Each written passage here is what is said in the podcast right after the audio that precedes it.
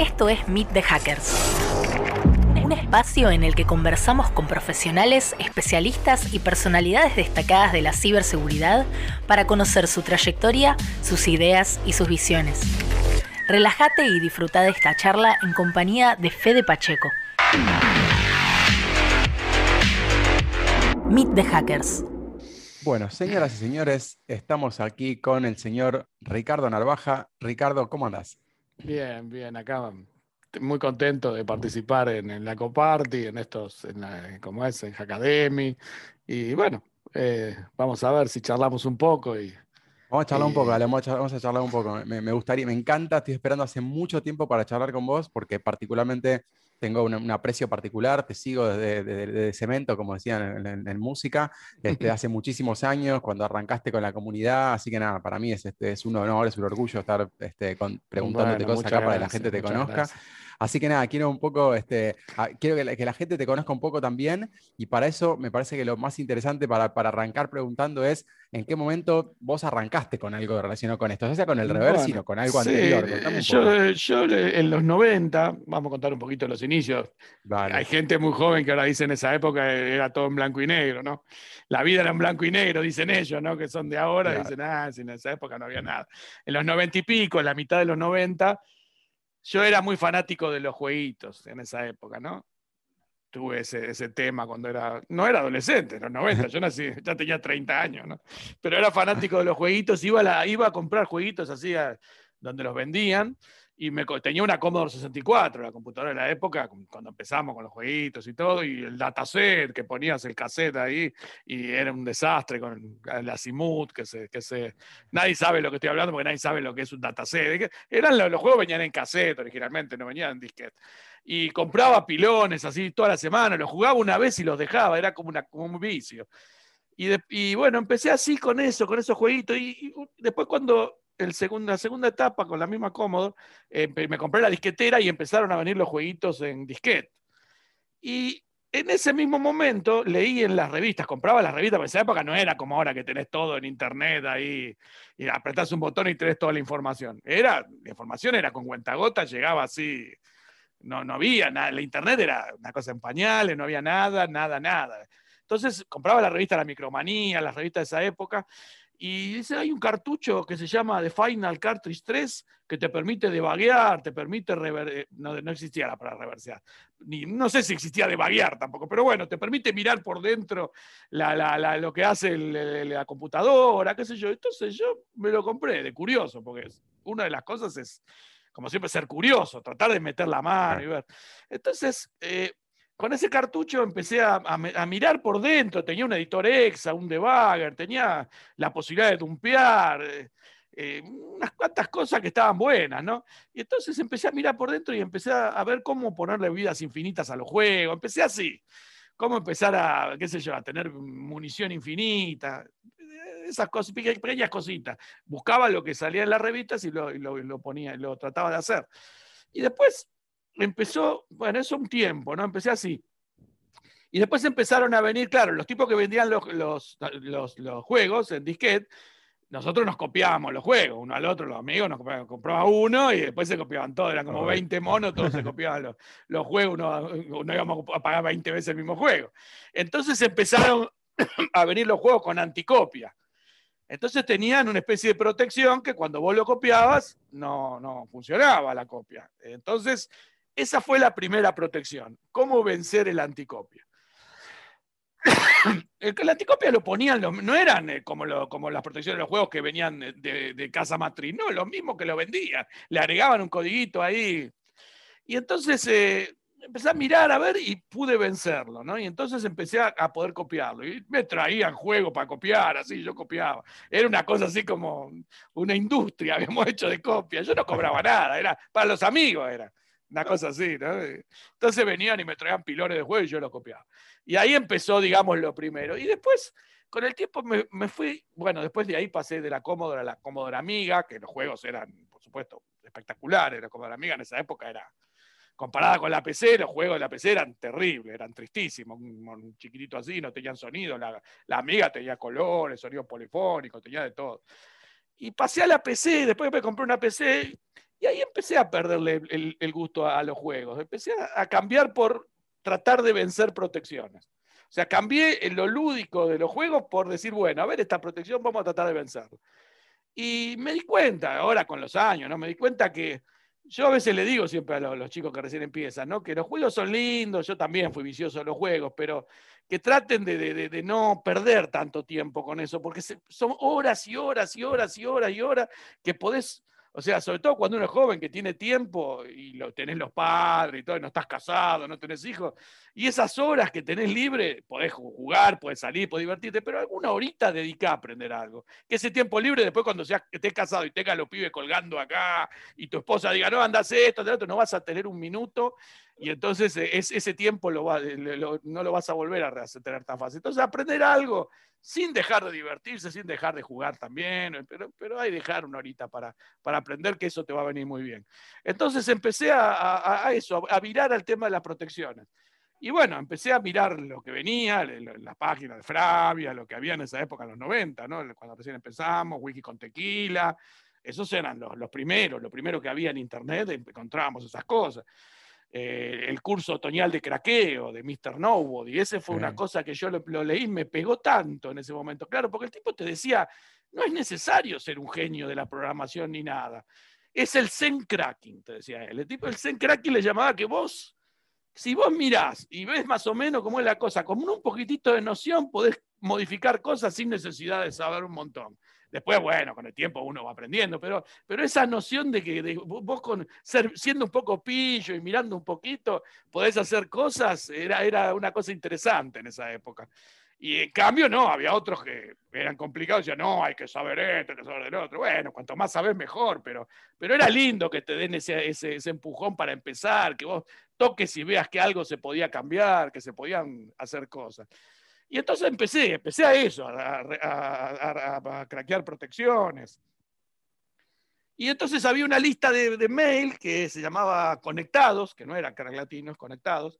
Y entonces uno dijo, che, necesito, tengo un problema con este programa. Bueno, entonces yo lo agarré, lo, lo craqué le mandé, se hace así, le mandé un, un tutorial de cómo se hace. Me dice, che, qué bien que explicás vos. Dice, no, sencillo, yo no encuentro nada así tan sencillo en internet de cómo explicás. Eh, mira, yo explico sencillo porque realmente no sé, estoy aprendiendo y el que no sabe, viste que no usa palabras muy técnicas ni nada, es eh, prácticamente soy un, novato. Entonces realmente lo que hago es tratar de explicarlo con mis propias palabras y, bueno, entonces por ahí como no soy un profesional y nada y soy un autodidacta, a la gente le, me entiende bien. Y entonces dijo, no, bueno, pero ¿por qué no enseñás en Internet? Porque eso eso te va a venir bien. Estamos hablando de fines de los 90. Y entonces en el 2000, y bueno, ahí se armó como una especie de lío en la lista porque la mitad querían y la otra mitad decían que era ilegal, que no, que eso es ilegal.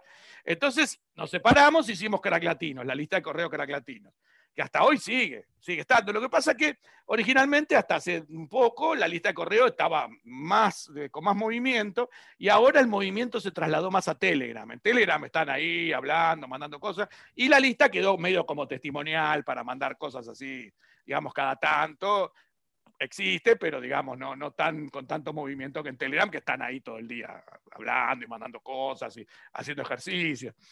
Entonces, bueno, creé esa lista y un poco también porque cuando yo empecé, que no sabía nada, iba a los grupos de la gente que sabía, que estaban allá arriba y yo estaba allá abajo. Entonces preguntaba y se burlaban, ¿viste? Del que empezaba. Eso era muy común, ah, que es un Lammer, que es un esto, que es el otro, y se burlaba. En esa época era muy, muy común eso. Y a mí me daba bronca, porque yo, escúchame, yo estoy aprendiendo esto que nacieron sabiendo. Nadie nació sabiendo. A mí me parece que no hay que burlarse, hay que ayudar al que empieza. Entonces, en Crack Latinos, nosotros estábamos todos allá abajo y ellos estaban allá arriba, empezamos a aprender despacito y a tratar de ir acercando. Por supuesto, nunca llegamos ahí arriba, nos faltó siempre, pero, pero por lo menos íbamos arrimando y, entre todos lo que íbamos aprendiendo lo íbamos publicando. Y bueno, en la, página hay publicados casi tres mil y pico de tutoriales, no solo míos, de, los, de los que fueron aprendiendo, a medida que íbamos aprendiendo íbamos escribiendo. Y eso le gustaba a la gente. Después hice el curso de Oli, Oli DBG, Introducción al Cracking con Oli DBG, que lo hice y la verdad, muchísima gente empezó con eso. Estamos hablando de los 2000 y pico, cuando salió el Oli. Mucha gente empezó con eso en la época del XP. Y muchos eh, empezaron, esa fue su primer entrada al, mundo del, cracking, del reversing. Y todavía hoy hay gente que lo hace porque realmente fue muy sencillo y está traducido al chino, está traducido al ruso, al italiano, no sé quién lo traduce, siempre me llegan a mí cosas, qué sé yo, lo tengo que traducir, gente de distintos, pero ellos lo tradujeron. Yo, y bueno, y la verdad que fue un golazo, ¿no? En ese momento, eh, eh, porque ocupó un lugar, estaba lo, que había era muy, muy difícil y no había algo sencillo para empezar. O sea, no, no, no podías dar el salto para entender a, esos que estaban ahí arriba, que también como no, no compartían casi nada, compartían algo así con, con, con, gotitas, ¿no? En cambio, nosotros estábamos ahí abajo y dábamos algo sencillo a la gente para que pueda entrar. Y entonces después, una vez que entrabas, podías ir subiendo y podías llegar a donde vos querías. Era como una entrada. Y muchísimos empezaron por ahí, muchísimos. Yo todavía tengo gente cuando voy a la Ecopart y todo, gente que me pide, que me ayuda, que me agradece. Mira, yo conseguí laburo porque empecé con vos hace como 20 años. Y eso, a mí eso es lo que a mí me, sirve, ¿no es cierto? Porque me, emociona siempre que, la gente me, que me reconozca. O sea, eso es lo que a mí me, mueve, ¿no es cierto? Que me diga, sí, ha, sido, em, creo, muy consistente creando comunidad. Creo que eso es fundamental en, cualquier ámbito, pero en seguridad esto, esto tiene mucho valor el crear comunidad y vos has sido súper consistente en esto y en la creación de material. Nosotros siempre seguimos, seguimos. Todos esos grupos de, gente que sabía mucho, por ahí esa gente estaba trabajando en sus empresas, todo, pero esos grupos no existen más y nosotros todavía estamos. O sea que algo, alguna función cumplimos. Una función para el que empieza, una función para el que la hemos cumplido y creo que no sé, yo, yo a veces me asombro, me, da, a veces me asusta. Cuando fui a España, yo nunca había viajado fuera del país porque tenía a mi señora que tenía problemas y después ella falleció, ¿no? Cuando ustedes ya saben. Y entonces eh, hace dos años antes de la pandemia viajé a, como esa Navaja Negra, a, como esa la, ahí a, eh, como esa la, una conferencia, a la conferencia ahí en España, y, claro, yo digo, bueno, hablé todo, ¿no? Un montón de la conferencia, di la charla, y digo, bueno, ¿hay alguna pregunta?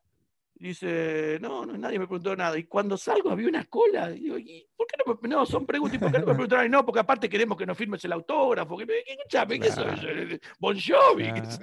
No, porque nosotros te conocemos un montón de gente. Yo digo, ¿cómo puede ser que acá en España me conozcan? El poder de Internet es increíble. Es increíble. Aparte, aparte lo interesante también que vos, la comunidad, te enfocaste obviamente en el mercado de habla hispana y que la gente de toda Latinoamérica empezó En Latinoamérica también. Me llaman, de, me llaman de, de Puerto Rico, me llaman de yo digo, eh, de, Cuba, de gente de cualquier lado. Yo digo, ¿cómo puede ser tantos lugares, tan, tantas, tantas llegadas? yo a veces no lo puedo creer. Pero sí, me emociona y me gusta, porque uno es, como que hizo un esfuerzo, porque para mí es un esfuerzo trabajar, hacer tutoriales, hacer ejercicio, y bueno, entonces es como que uno ve un, ve un fruto, ¿no? Que hay, muchísima gente que, que, está, que está dando vuelta por ahí, que está trabajando y que bueno.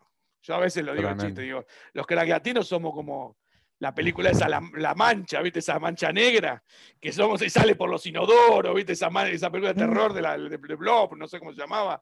Y bueno, somos así, estamos en todos lados, cada vez estamos en más lados. Veo los planteles de, las empresas y hay dos, tres siempre nuestros metidos por ahí, o que empezaron o pasaron por crack latino. Entonces, eso es como algo que a mí me, pone muy orgulloso. Me encanta. está buenísimo, está buenísimo, porque aparte creo que en eso es el tema de la, consistencia, el hecho de que sea todo en español, y me parece que la por ahí la, cualidad más interesante de la comunidad, y particularmente creo que es, es, la impronta tuya, es que siempre fue desde la humildad y nunca tuviste problemas de explicar desde cero cosas y cosas así que después de un tiempo la gente, mucha, mucha gente que explica al principio, después un poco se aburre explicar a principiantes y como quiere dejar de explicar a principiantes. Y vos realmente tuviste siempre un montón de paciencia. Pero yo siempre estoy en, en, Telegram y tengo gente que me llama, me pregunta, y a veces son las mismas preguntas, pero no importa, yo lo contesto. y para mí me parece que que es genial. Y bueno, y todavía estamos en Telegram. Eh, hacemos eh, en el grupo de crack latinos de Telegram.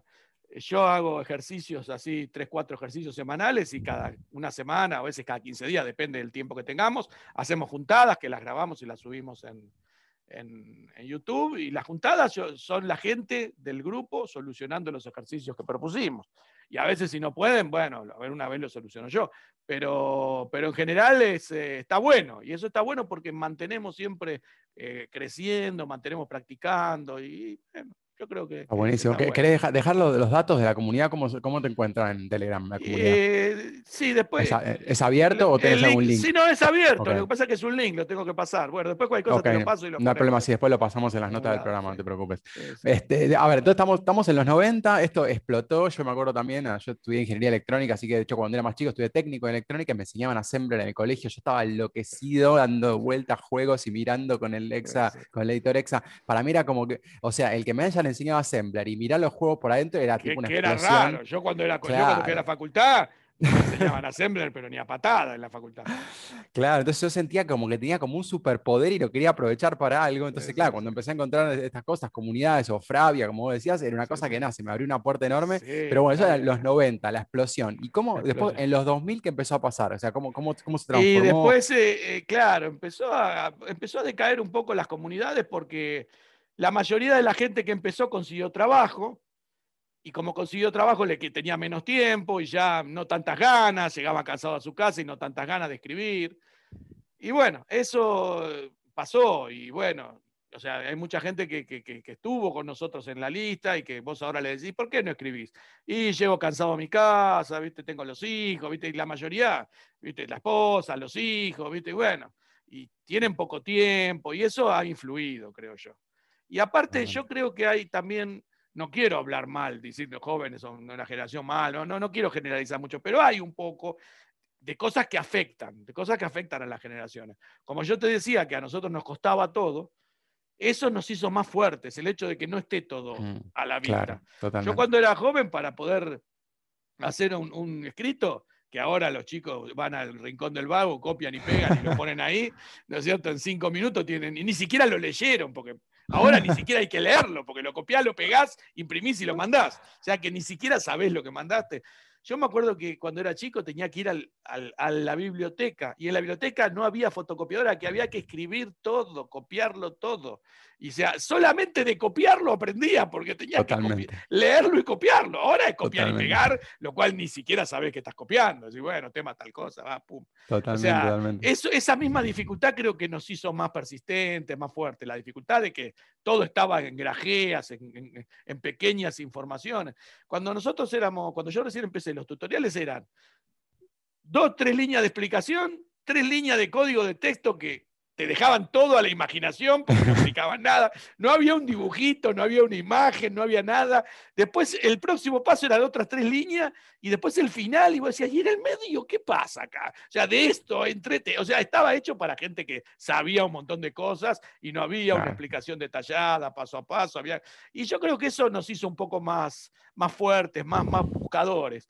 Ahora yo veo mucho entre los chicos ahora no todos, no quiero decir todos porque no es así, es que si no está la cosa rápida, que se encuentra rápida, entonces ¿para qué vamos a perder tiempo? Si total, si no está es porque no.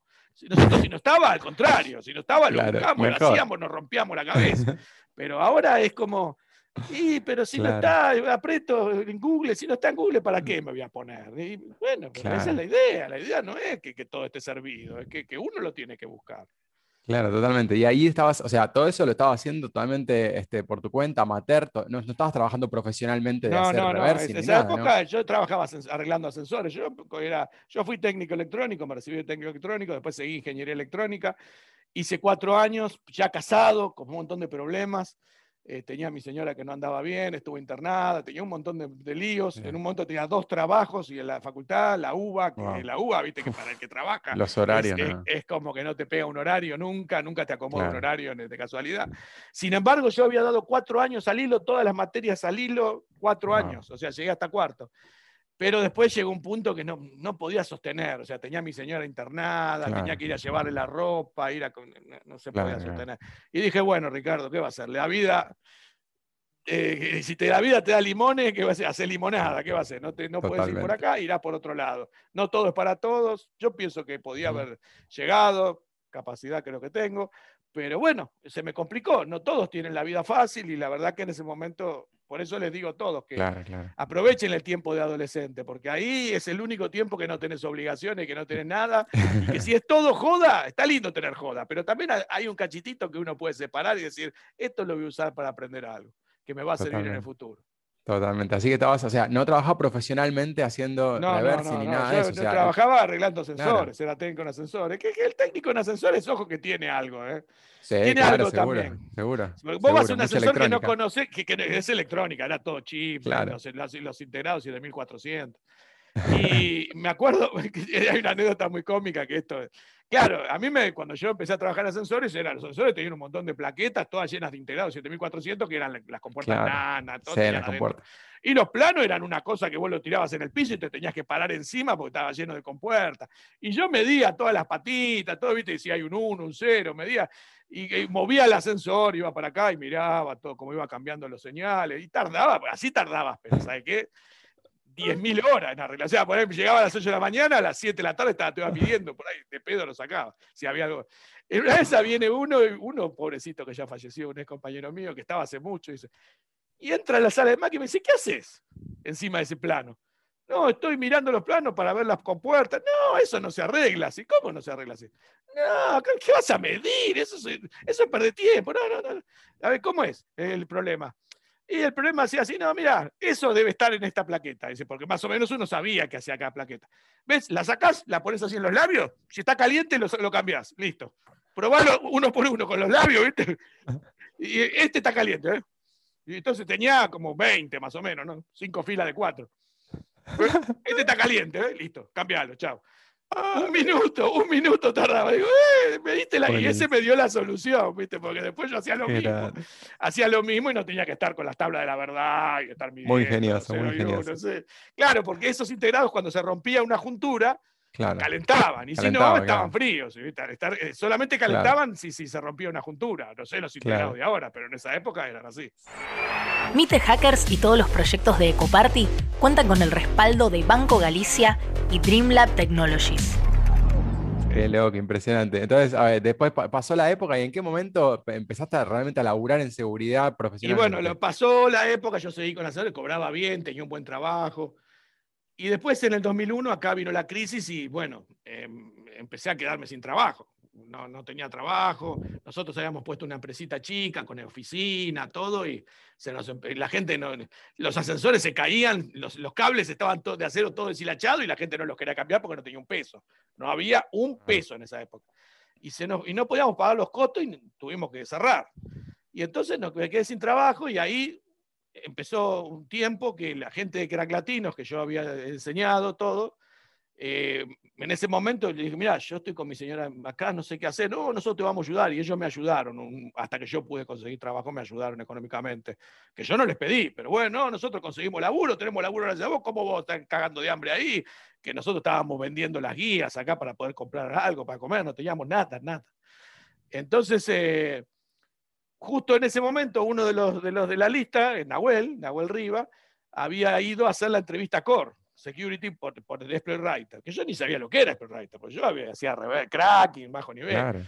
Entonces eh, le dice, le dice, ah, vos sos, sí, yo aprendí crack latino, dice, y están buscando empleado, ¿y por qué Ricardo, que está sin laburo, que nos enseñó a todos nosotros bajo nivel y todo, si ustedes buscan bajo nivel, ¿por qué no lo toman? Entonces me llamaron.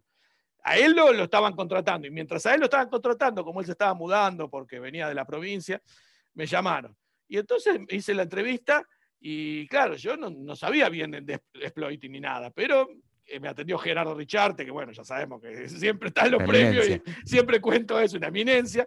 Y me dijo, mira, si vos, vos dominás el bajo nivel y se ven los tutoriales, lo demás, Python y exploiting, vas a ver que en breve lo vas a aprender. Y, así fue. O sea, empecé eh, en 2003, o sea, hace 16 años, eh, no me acuerdo bien, bueno, no, ahora no voy a hacer la cuenta, pero unos años después del 2001, y ahí empecé y ahí estoy. ¿Qué sé yo? Buenísimo. Seguimos mejorando, las transiciones, claro. Adentro mejorando, aprendiendo, y bueno, seguimos, y seguimos igual ayudando a la gente, y bueno. la verdad que, bueno, he aprendido mucho, sinceramente el, trabajo te da mucho para aprender. Claro, obvio. Y, ahí sí, ¿qué, es lo que, ¿qué es lo que hacías eso? ¿Exploiting solamente? ¿Un poco otra cosa? No, no, exploiting, pero la verdad que el, el exploiting es muy variado, porque hay tantas cosas, tanto remotos, locales, kernel, esto, el otro, eh, qué sé yo, eh, protocolos. Hay tantas cosas realmente que uno nunca, nunca, nunca llega a terminar de aprender. No, hay un fin, el aprendizaje no tiene fin en esto. Yo siempre digo una frase que muchos se ríen, que cuanto más sé, cuanto más aprendo, más ignoro. Porque ¿cómo puede ser que cuanto más aprendes, más ignoras? Sí, lógico, porque vos aprendés y cuando das un paso más, ves el mundo que te falta, que antes no lo veías. Y cuanto más avanzás, se te abre más y se abre más, más. Entonces llega un punto que vos aprendes más y te das cuenta de lo que ignorás. Totalmente. Pero realmente es, fascinante, es fascinante este mundo, es fascinante aprender, es fascinante el exploiting, el reversing, todo. ¿Y la, gente se, dedica a una especialidad dentro del, dentro del exploiting o, agarra varias plataformas? o ¿Hasta qué nivel se puede, Mira, eh, eh, depende. Yo, yo siempre hice de Windows. He tenido algunas otras cosas. He hecho alguno por ahí de Linux, he hecho alguno por ahí de Mac. He hecho algunos por ahí de, de, ARM perdido, pero el 90% son de, de, Windows, generalmente. Pero hay quien hace de Linux, hay quien le gusta, y, y, generalmente hay. O sea, si vos vas a trabajar en una empresa y vas a hacer el de Linux, vas a tener laburo también hay trabajo, porque hay muchas, muchas cosas por ahí dando vuelta. Totalmente. Y, la comunidad después siguió creciendo, se, estabilizó, o sea, en el tiempo de O sea, tuvo un tiempo que bajó un poquito y después ahora está de vuelta, está de vuelta muy activa con los últimos videos esos que pusimos en YouTube y todo. Hay videos, ahora también la gente que, hicimos un, curso de Médicos Sin Fronteras, vino gente de ahí también para ayudar por el tema del coronavirus, eh, toda la plata que, que se recaudó ni siquiera pasó por nuestras manos. La gente la depositó directamente en Médicos Sin Fronteras y nos mandaban a nosotros el comprobante del depósito y con eso ya entraban al, al curso. Y bueno, y todo eso hizo que se va juntando gente y bueno, seguimos, y seguimos ahí, seguimos. Buenísimo. ¿Y cuándo fue la primera vez que armaste, que, te armaste el curso? Por una cosa son los tutoriales que estaban todos, ordenaditos, pero ¿cuándo fue la primera vez que dijiste, voy a armar un curso que diga todo esto en tantas horas? ¿Se fue en la empresa? Eh, bueno, eso, fue? eso fue en la Coparty. La Coparty cuando empezaron los trainings hace un tiempo. Eh, ya no sé cuántos años hace que estamos haciendo training en la Coparty, creo que varios, ya creo que como... como más de 10 años seguro. Más de 10 años. yo me acuerdo. Empezamos con algunos de Kraken, después hicimos de exploiting, de kernel, fuimos variando. Y sí, lo hicimos. Yo creo que sí, es lindo, es lindo. Y aparte la coparte es lindo también presencial, ¿no? Bueno, cuando se pueda volver, porque uno se encuentra ahí con toda la gente y ve, ve eso es muy lindo. Pero bueno, se siente. Eh, nosotros el primer año que fue así virtual, teníamos un poco de miedo del tema virtual. Mm. Y por eso no participamos el primer año. Ese fue el único año que no participamos en la Coparte. O sea, el último año presencial participamos, el año pasado no, y ahora sí. Y bueno, después como hicimos el de Médicos Sin Fronteras y agarramos un poco de, de, de, pericia y le perdimos un poco el miedo, con eso nos llevó a tener un poco más de, de fuerza y bueno, y decir, bueno, vamos a intentarlo. Eh, o sea, es lindo también ver a la gente presencial. ¿eh? Porque uno se da cuenta, las caras, si, uno se duerme, che, despertate, pa, qué sé yo, no sé, no, le vas a pegar, no le vas a pegar, pero te das cuenta, me refiero, que está todo dormido, y bueno, vamos a avanzar un poco porque se están durmiendo. En cambio, ahí, en el, en el, ahí por computadora no te das cuenta, pero bueno, uno, uno se adapta. Ya volveremos, volveremos, volveremos. Obvio, y seremos millones. ¿En qué, ¿En qué tema estás ahora más leyendo, más al tanto, que estás buscando, que estás aprendiendo algo nuevo, algo de eso? ¿O, estás más o menos con las mismas cosas de siempre? ¿Cómo, cómo viene tu año? lo, que pasa, lo que pasa que sí. Eh, con respecto a los, a los, cursos para la gente que recién empieza, tratamos de hacerlos. O sea, la, la experiencia que yo tuve en, en el exploiting la trato de volcar a esos cursos. O sea, en el primer curso que yo hice de Oli era muy de cracking, ¿no? Bueno, vamos, cambiamos este salto, hacemos, explicábamos las instrucciones, pero no había una super profundidad.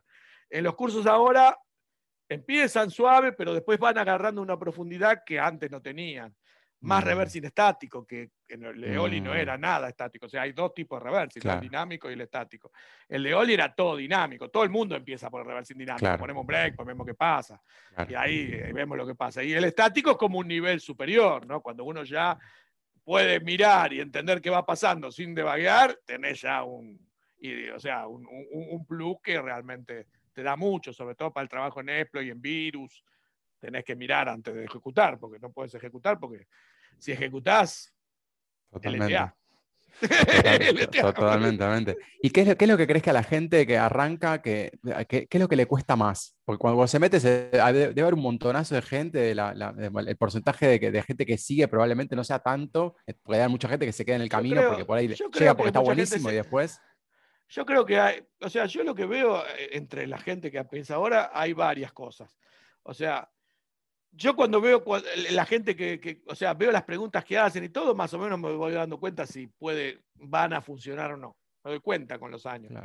O sea, seguro el que no va a funcionar es el que viene, mira, yo tengo este programa y quiero hacerlo y quiero aprender para este programa. Ese no va a funcionar. Nadie aprende por un programa. Vos tenés que aprender por gusto, no por, por un programa. Después si lo puedes sacar, lo sacarás o no. Pero no podés venir con esa idea. Si venís con esa idea, venís mal. O sea, yo creo que hay que aprender, yo aprendí por gusto, realmente ni sabía que iba a trabajar de esto, para nada. O sea, cuando empecé era para mí un, eh, o sea, fue un reemplazo de los jueguitos como para hacer algo realmente de investigación, porque yo creo que lo más importante de la persona, o sea, las cualidades de la persona que, se va a dedicar a esto tiene que ser, uno, curiosidad. Tenés que ser curioso y, ver que, bueno, esto voy a investigar a ver qué es, nosotros cuando, yo en una época me tocó hacer entrevistas a pasantes, a gente que podía llegar a entrar y había que verle si tenía pasta o no, pero no podías hacerle una entrevista porque los tipos venían a, aprender. Tenías que ver la personalidad más que nada. Y entonces yo le preguntaba, la mayoría estaban en la facultad, le preguntaba, ¿y vos qué hiciste? Y yo en la facultad, no, no, no, ¿qué hiciste aparte de la facultad? No me digas lo que te mm. hicieron hacer en la facultad, vos por la tuya, ¿qué hiciste? Y algunos decían, no, no, y otros, sí, yo en mi casa hice esto, y armé este cacharro, y abrí esto, y esos eran los que, los que para mí iban para adelante, los que tenían esa voluntad de, fuera de lo que le están diciendo, ir y hacer por su cuenta algo. Es curioso, el y aparte cabezadura hay que ser cabezadura. O sea, si vos te, rendís muy fácil, o sea, obviamente hay cosas que son muy difíciles, que por ahí uno no está a la altura todavía, pero bueno, si no estás a la altura, déjala por ahí que algún día la volvés a ver. Pero, pero no rendirse tan fácil. Yo veo que hay gente que mira así, ah, bueno, es muy difícil, chao, no pará, así nomás. O sea, tenés que hacer un combate entero, por lo menos, ¿no? Yo siempre, hay una frase que digo que es media cruda, pero es así. Yo, si me enfrento a algo, o sangro yo o sangra él. Alguien tiene que sangrar, no puede salir así nomás, los dos caminando y peinados y, y, sin, sin combate. Hay que combatir. O sea, perdés, a veces ganás, a veces perdés. Y cuando perdés, aprendes también. Porque uno eh, aprende cuando, cuando, cuando le sale bien y a veces aprende más cuando te sale mal también. Totalmente. Y la gente, o sea, ves que tienen los mismos problemas, tienen problemas distintos, hace poner hace 15 años y la gente que te encontrás ahora en los cursos que arrancan de cero. Antes lo que pasaba, antes, lo que pasa ahora que no pasaba antes es que ahora hay muchas cosas. Entonces la gente no sabe por dónde empezar. Antes no había tantas cosas y entonces, bueno, y, había poquito y uno agarraba lo que había, que no era mucho, y bueno, agarraba de acá, agarraba de acá. Y bueno, no tenías como miles de posibilidades de elegir. Y ahora tenés tantas cosas y tantas posibilidades de elegir que a veces cuesta decir, a ver si esto o esto o esto. Creo que esto de Academy que la gente va mirando, creo yo, interpreto que es así, ¿no? Va mirando distintas cosas, le va dando un panorama a la gente de más o menos cómo es cada cosa y por ahí, conociendo un poquito de cada cosa, puede elegir después en, qué enfocarse, porque si no, es muy difícil elegir ahora. Hay tantas cosas en la informática, en la seguridad, en tantas cosas, hay miles de posibilidades. Entonces creo que esto es una buena iniciativa, porque te va mostrando Mm. cosas y vos después de ahí ves que lo que te, lo que te interesa más. Si en alguno te dormiste, y bueno, en ese no, seguirás con el que no te dormiste, qué sé yo. Claro, tal cual, tal cual. totalmente, totalmente. Es una buena forma de darse cuenta. Contame, antes, antes de terminar, quiero por favor que me cuentes cómo nació la mascota o cómo apareció en. Pollo. Sí, cómo apareció el pollo. Lo tengo allá en la living. El pollo es una cosa, es una cosa media rara el pollo. El pollo apareció en coro, obviamente. Mi jefe tenía un pollo ahí. El pollo estaba en Core. En Core había, en Core, viste, tenían esos chistes así medio como de, oficina, pero originalmente cuando empezamos en Core era una cosa más, más eh, como más familiar. Ahora es una, empresa una empresa que es parte de Health System, que es una multinacional. Y ya esas cosas no nos tostan tanto. Pero antes era como algo con más... Y, había chistes así, cosas más, eh, más familiares. Y el pollo andaba sentado siempre por ahí. Y una vez en no sé qué video, creo que en uno de los videos, sí, en el primer video que hicimos para compartir, alguien dijo, agarra el pollo. Y entonces yo lo agarré y la gente empezó a decir del pollo y lo, lo fuimos agregando en el video del padrino, que está el pollo que se da vuelta al sillón, que está por ahí en internet, eh, como es de Crack Father, de Crack Father, era uno, uno que, que, está hecho para la compartir también, que está el pollo, y, siempre lo metemos, después el último también, que el pollo es de un hacker que se mete en la piscina, y siempre lo, y quedó ahí, qué sé yo, es una cosa que la gente, cuando fui a España me regalaron un pollo. No, lo tengo ahí, que es un pollo que encima es distinto que el de acá, no es igual que el de acá. No sé si de dónde, está fabricado. Los de acá seguramente está fabricado en China. Eh, pero ese es distinto, tiene el cuello distinto, la es distinto, ¿no? Es un pollo español. No sé si español o de dónde es, pero es de algún lado distinto es porque no, no tiene la forma de los que son de acá. Son, es más como, más, largo el cogote, la boca, es distinto. Y bueno, y allá, cuando fuimos a Navaja Negra, eh, entre, entre los premios que todavía, bueno, eh, entre las cosas me hacían firmar pollos autografiados para regalar. O sea, ellos compraron no sé cuántos pollos y los autografiaba y lo, y lo regalaban. Y en, la, y, en la, y en la de Médicos Sin Fronteras, los que más, uno de los premios a los que más, eh, porque la cosa era que los que más aportaban ganaban como un privilegio, que era el privilegio de estar en vivo para preguntar. Los otros podían preguntar en un momento que había para preguntas, pero los otros estaban en vivo los que más aportaban. Y uno de los premios era un pollo firmado, pero hasta ahora con la pandemia saben los que ganaron que no se lo pudimos dar. Pero igual quedamos, que la primera vez que ya después se pase la pandemia y, anden por acá o en algún lado, se los daremos en, algún, en la coparte, en algún lado. Obvio, obvio, no, no, no, falta no, no había forma de, cumplir, pero bueno, ya vamos a cumplir. Buenísimo, buenísimo. Rick, ¿y qué haces cuando, cuando no estás en la compu reverseando, dando una clase o explicando, haciendo un tutorial, algo? ¿Qué, qué, qué haces para relajar la cabeza? Soy ¿Tienes algún hobby, algo? O, series? Es que yo soy muy, muy, claro, soy muy así, mi hobby. O sea, me dicen a mí en, el trabajo que cómo puede ser que esté a las 3 de la mañana ahí. Le digo, porque yo estoy acá. Si no dormís, estoy hasta las 3, a las 5, a las 7, está siempre, sí, duermo un rato, pero algo estoy, o programando algún ejercicio para, para, para, para, el latino, algún, algún ejercicio así para practicar o algo. Siempre, siempre estoy con algo. Es medio difícil que no esté con algo. Es muy, muy divertido para mí. O sea, no, no creo que la persona que haga esto lo pueda hacer sufriendo. Si no lo hace como placer, me acuerdo que yo estaba con la computadora reverseando y estaba con el IDA y pasaban los ingenieros. Eh, miraba, si usted está loco, ¿cómo puede estar ahora mirando línea de código? Sos tan loco, dice. Y te digo, sí, lógico que estamos locos. Si no estuviéramos locos, no estaríamos haciendo esto. Hay que estar ahora mirando línea de código. Te tiene que gustar realmente. Obviamente. Y yo creo que, que, es lindo, yo creo que es lindo. ¿Y seguís aprendiendo cosas nuevas a esta altura, de incluso del tema de los temas que, en los que estás todo el tiempo? O sea, ¿siguen apareciendo cosas? Sí, es que es infinito, yo tengo que es infinito. Siguen apareciendo muchas cosas hay tantas cosas, tantas cosas. La verdad que nunca termino de aprender. Cada vez, cada vez se me escapa más la tortuga. Voy, voy alcanzando la tortuga y se me va, se me va. Pero no, no, sí, aprendo, siempre aprendo. Y aparte enseñando se aprende. O sea, enseñando es una de las formas mejores de aprender. Yo creo que cuando empecé a escribir tutoriales, fue, ahí es cuando uno la fija las cosas. Por eso nosotros en la lista a los que aprenden le decimos que también escriban lo que van aprendiendo. No importa si tienen algún error, no importa. Lo importante es que lo escriban, porque al escribirlo vos ordenás tu cabeza y, lo pones en, claro, lo dejas ahí escrito. Y entonces nosotros lo subimos. Ahí en Crack Latinos hay tutoriales de todos, los que pasaron, no importa, que están aprendiendo, a alguien le va a servir. Y hay miles. Está buenísimo, está buenísimo y aparte ah, es, algo que eso le va a seguir sirviendo a la gente que se llega y se encuentra con cada vez más historia de tutoriales y de cosas para, para leer y para entender. Creo que es un poco abrumador para que recién empieza, quizás porque ve también todo lo que pasó hasta acá y un poco tiene, siente que tiene que aprender un montonazo de cosas. lo que pasa es que a veces una de las cosas diferentes también que había, que ahora hay un montón de protecciones y un montón de cosas que vos ya están como ya eh, establecidas. Y, el que viene de antes, como que empezó cuando las cosas eran más fáciles y fue más gradualmente eh, escalando la escalera hasta llegar a lo difícil. El que viene ahora se encuentra con lo difícil. Eso es también uno de los problemas que mm. hay para los que empiezan ahora. Pero bueno, todo es cuestión de ir buscando el rival adecuado en el momento adecuado, ¿no? Totalmente. Eso siempre digo, si vos querés boxear y vas a la primera, a la primera pelea a boxear con el campeón, te vas a surtir trompada por todos lados y no vas a poder en la primera pelea pelear contra el campeón. Tendrás que pelear con unos gordos paquetes al principio, que no sé, que se caen solo, y después de 10, 20, 30, 40 peleas, vas a estar en condiciones por ahí de pelear con el campeón y a ponerte a nivel. Tenés que ponerte a nivel. No podés venir. No, sí, yo quiero ahora agarrarla de esta protección. ¿Y vos qué experiencia tenés? No, nada, pero, pero eso es algo re difícil. Vos te pensás que alguien que de la nada va a ir a, lo más difícil. Y, pero yo la necesito. Bueno, eso es otra cosa. Pero tenés que aprender si querés.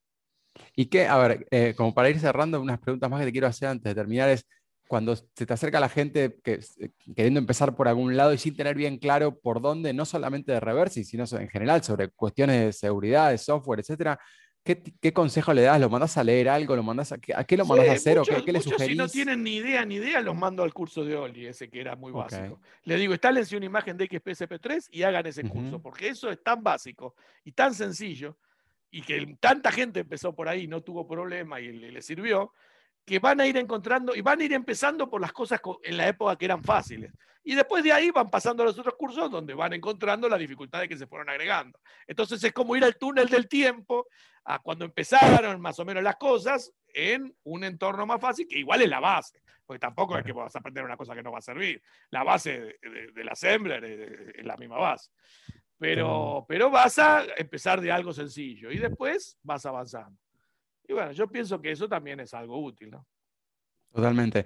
Bueno, y la comunidad, todo esto, a todo esto, eh, te devolvió un poco ese reconocimiento. En sí, me ayudó cuando, yo estuve, cuando, yo estuve, sin laburo, me ayudaron, nunca me voy a olvidar eso. La gente que hace, me decía, hace, mucho, hace, eso fue bastante. El, 2001, claro, cuando yo me quedé sin trabajo. Hasta que conseguí trabajo, me ayudaron y bueno, la verdad que me salvaron la vida y yo nunca me voy a olvidar realmente. Bueno, de, hecho, eso se, vio muchos años después, creo que fue la última Coparty, en la anteúltima física que se hizo, que fue el que te dieron un reconocimiento en el que la, comunidad formalmente y oficialmente.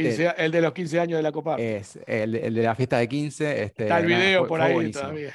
Está bueno, sí, les recomiendo a la gente que está escuchando que vaya a ver el video, que vaya, que lo escuche a Ricardo, que nada, o sea, ahí fue como muy, muy, muy honesto, tu emoción fue espectacular. Estabas, estaba Jera, al lado de Jera, un tipo. Claro, obviamente, estaba, eh, los monstruos que estaban ahí, que, también que fueron reconocidos por la comunidad, así que nada, está buenísimo y creo que oficialmente te mereces estar en ese Hall of Fame, en ese Salón de la Fama, lógicamente, por las aportaciones de todos estos años. Y creo que pasa esto, que lo más complicados de la, persistencia. Como vos decías, por ahí hay gente que entra y sale, hay gente pero bueno, seguir atrás y estar como generando comunidad. y aparte, aparte yo creo, yo tengo también otra forma de pensar que es que mucha gente cree que mejor es quedarse uno con lo que sabe y no repartirlo, porque si lo repartís, entonces estás avivando giles, entonces, ¿para qué si yo estoy acomodado le voy a enseñar a alguien que me venga a cerruchar el piso? Ese tipo de ideas yo las escuché mucho.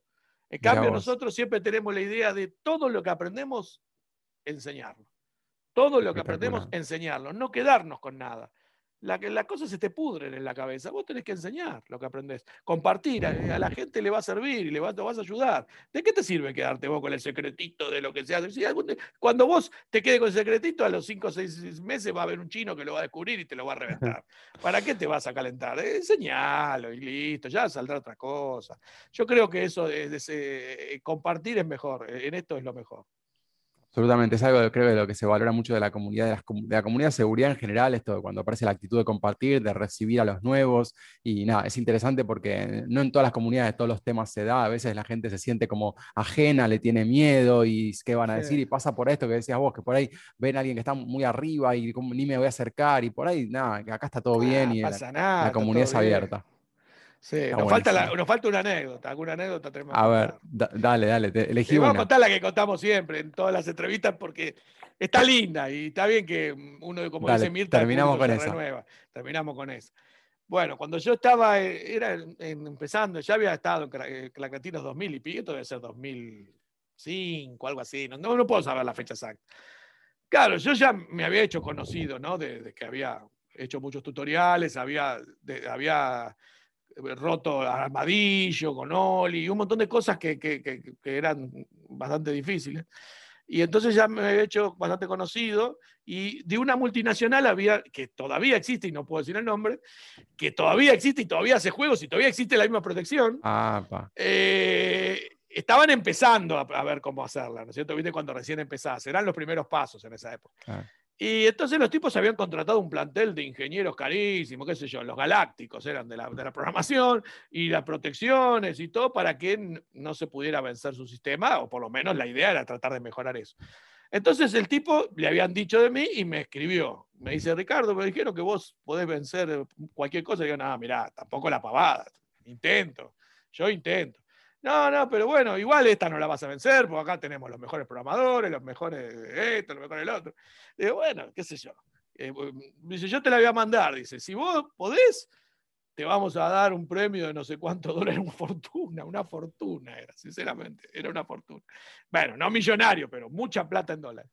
Y si no podés, bueno, nos decís las horas y te pagamos las horas que, intentes, qué sé yo. Si, si, estás dos, si estás dos o tres semanas, nos decís, qué sé yo, por hora, bueno, igual pagaba. eso era un poquito, nada que ver. Dos o tres semanas seguramente te va a llevar, dice, por lo menos tratar con esto, que obviamente no vas a poder. Digo, bueno, mándamelo, qué sé yo. Yo veo, dice, bueno, mira, el tema es así. Dice, esto es una cosa que se está practicando para protecciones de juegos, que obviamente eso habrá mejorado un millón de veces en esa época, ¿no? Dice, es un sistema que estamos eh, pergreñando, en el cual te damos eh, eh, este, este juego y vos lo podés jugar 10 veces. Y después de la décima es imposible que lo puedas volver a jugar. Se te autodestruye todo. Bueno, le digo, vos dame, yo me fijo. Entonces, me lo mandó, está la gatita, yo la mía la tengo acá, no, se ve ahí porque está atrás. Me lo mandó, no qué sé yo, por un día a las 5 de la tarde, me, lo, me llegó el mail. Entonces lo miro, lo abro y la verdad estaba hecho muy bien, estaba protegido. Era como un castillo, ¿viste? Vos querías entrar por la puerta y te tiraban flecha, cocodrilo, estaba todo. Si auto, en esa época no era muy visto eso, que se iba autodesencriptando a medida que se iba ejecutando. Una cosa re que te difícil, ¿viste? Y claro, yo una vez lo corrí y digo, esto es un despiole. Entonces, digo, a ver, vamos a hacer algo, vamos a hacer, vamos a hacer un pensamiento lateral, viste que siempre está el pensamiento lateral para romper la pelota. Eh, agarré en esa época que existía el, programa que muchos no lo deben conocer ahora, el Filemón, el Regmón, que ahora es el Process Monitor, que me miraba a qué accedía, ¿no? Entonces me di cuenta que accedía mucho a un archivo. Entonces dije, ¿qué pasa si este archivo lo ponemos read only? funcionó para siempre. Cambiando clic derecho, read only. Era a las 5 que me lo mandó, a las 6 lo llamo al tipo. Mire, dice, ya está. ¿Qué? Dice el tipo, no puede ser. Un silencio, no sé si estaban decapitando gente del otro lado. Parece que estaban decapitando ingenieros. ¿Cómo puede ser? Dice, sí, ya está. No, pero me tenés que mandar un tutorial, porque sí, el tutorial es muy sencillo, se lo digo por acá. Va al archivo tal, clic derecho, read only. ¡No, no puede ser! ¿Viste qué sé yo? El tipo gritaba y se escuchaban los, ingenieros que estaban alrededor, ¿viste? Como un silencio así, que estaban diciendo, esto no, nos están por decapitar, nos van a ahorcar, no sé qué le estaban haciendo. Habían pagado millones. Entonces dice, y me cortó, ¿viste? Y yo, bueno, me cagó, este no me paga. No, el otro día estaba depositada la guita, todo, Muy bien. todo, ¿viste? Pero me, da risa porque se hizo un silencio, se hizo un silencio así como dije, bueno, acá deben estar matando ingenieros, pero lo se debe estar tirando por la tabla, ¿viste? Por la ventana que cae para abajo. Porque habían pagado fortuna en cinco minutos, una pavada de esa, no se habían dado cuenta, pero obviamente después lo habrán arreglado pero me da risa la, la, la, forma. Yo hice la Ese, es el, el, valor de la, de la, también de la creatividad, el pensamiento, el pensamiento, hacker, ¿no? La, el pensamiento lateral, el, pensamiento el la vuelta, ¿no? La curiosidad, ese es buenísimo. Realmente bueno, después pasó una, vez que más adelante, yo me acuerdo que leí, que en eso no fue mío, que un chico, los, los CD anticopia que habían hecho en una época que tenían un aro en el medio, qué sé yo, lo pintó con marcador indeleble y se podían copiar y también habían gastado millones en eso, en anticopia, qué sé yo, y gastarlo con marco indeleble, listo, se copiaba. ese tipo de pensamiento lateral es genial, ese pensamiento hacker, que, de tratarlo, que, o sea, de que vos sabés que ellos saben que vos vas a venir por acá, bueno, no ir por ahí, ir por otro lado, ¿qué pasa? Totalmente. Buscar, la forma. Los invito a todos y a todas los que están escuchando a, seguirlo a Ricardo en redes sociales. ¿En qué? ¿Dónde te pueden seguir? ¿De qué redes usas más? Y yo en Twitter, tengo Rignar456, que es el usuario mío de Twitter. Eh, Facebook no uso mucho porque Instagram tampoco. Más que nada Twitter y bueno, y si no, eh, tengo el mail, Ricardo Narvaja, todo junto, arroba gmail.com. O sea, Ricardo Narvaja con B corta J. Eh, todo, todo corrido, ricardo narvaja arroba gmail.com. Y si no, bueno, en Telegram, después cualquier cosa te paso el, el link, Dale, buenísimo. Igual creo que si entran en, tele y ponen cracks latinos, CRA, CKs, latino en el buscador, te va a salir, no creo que no salga. Pero igual después te paso el link, el link de, Dale, dale, buenísimo, se lo pasamos y lo compartimos con, con nuestros oyentes y la gente nos Igual el que viene tiene que venir a aprender, no venía a manguear crack ni nada, porque de una patada te sacan así, si vos venías a manguear Absolutamente, está, está la regla está la regla, si no mandan algo resuelto, tienen que salir. No, no, tenés que venir a aprender, a joder, a mandar crack, y boludeces, para eso hay otro lugar. Me parece muy bien. Ricardo Narvaja, muchísimas gracias por esta charla, gracias por todo, gracias por todos estos años de conocimiento brindado. Bueno, listo. La semana que viene está Solid, mi amigo, con el que hablamos el curso. Así que ahora lo van a conocer a él, que también es otro de los nuestros de esa época. gracias, Hasta, la próxima. Chao, chao. chao. Esto fue Meet the Hackers. Condujo Fede Pacheco. Si te gustó la entrevista, compartila en tus redes. Difundila entre tus contactos y seguinos en Spotify. Ah, lo más importante, no te pierdas el próximo episodio. Para saber más sobre Ecoparty, visita ecoparty.org o seguinos en arroba ecoparty en todas las redes sociales.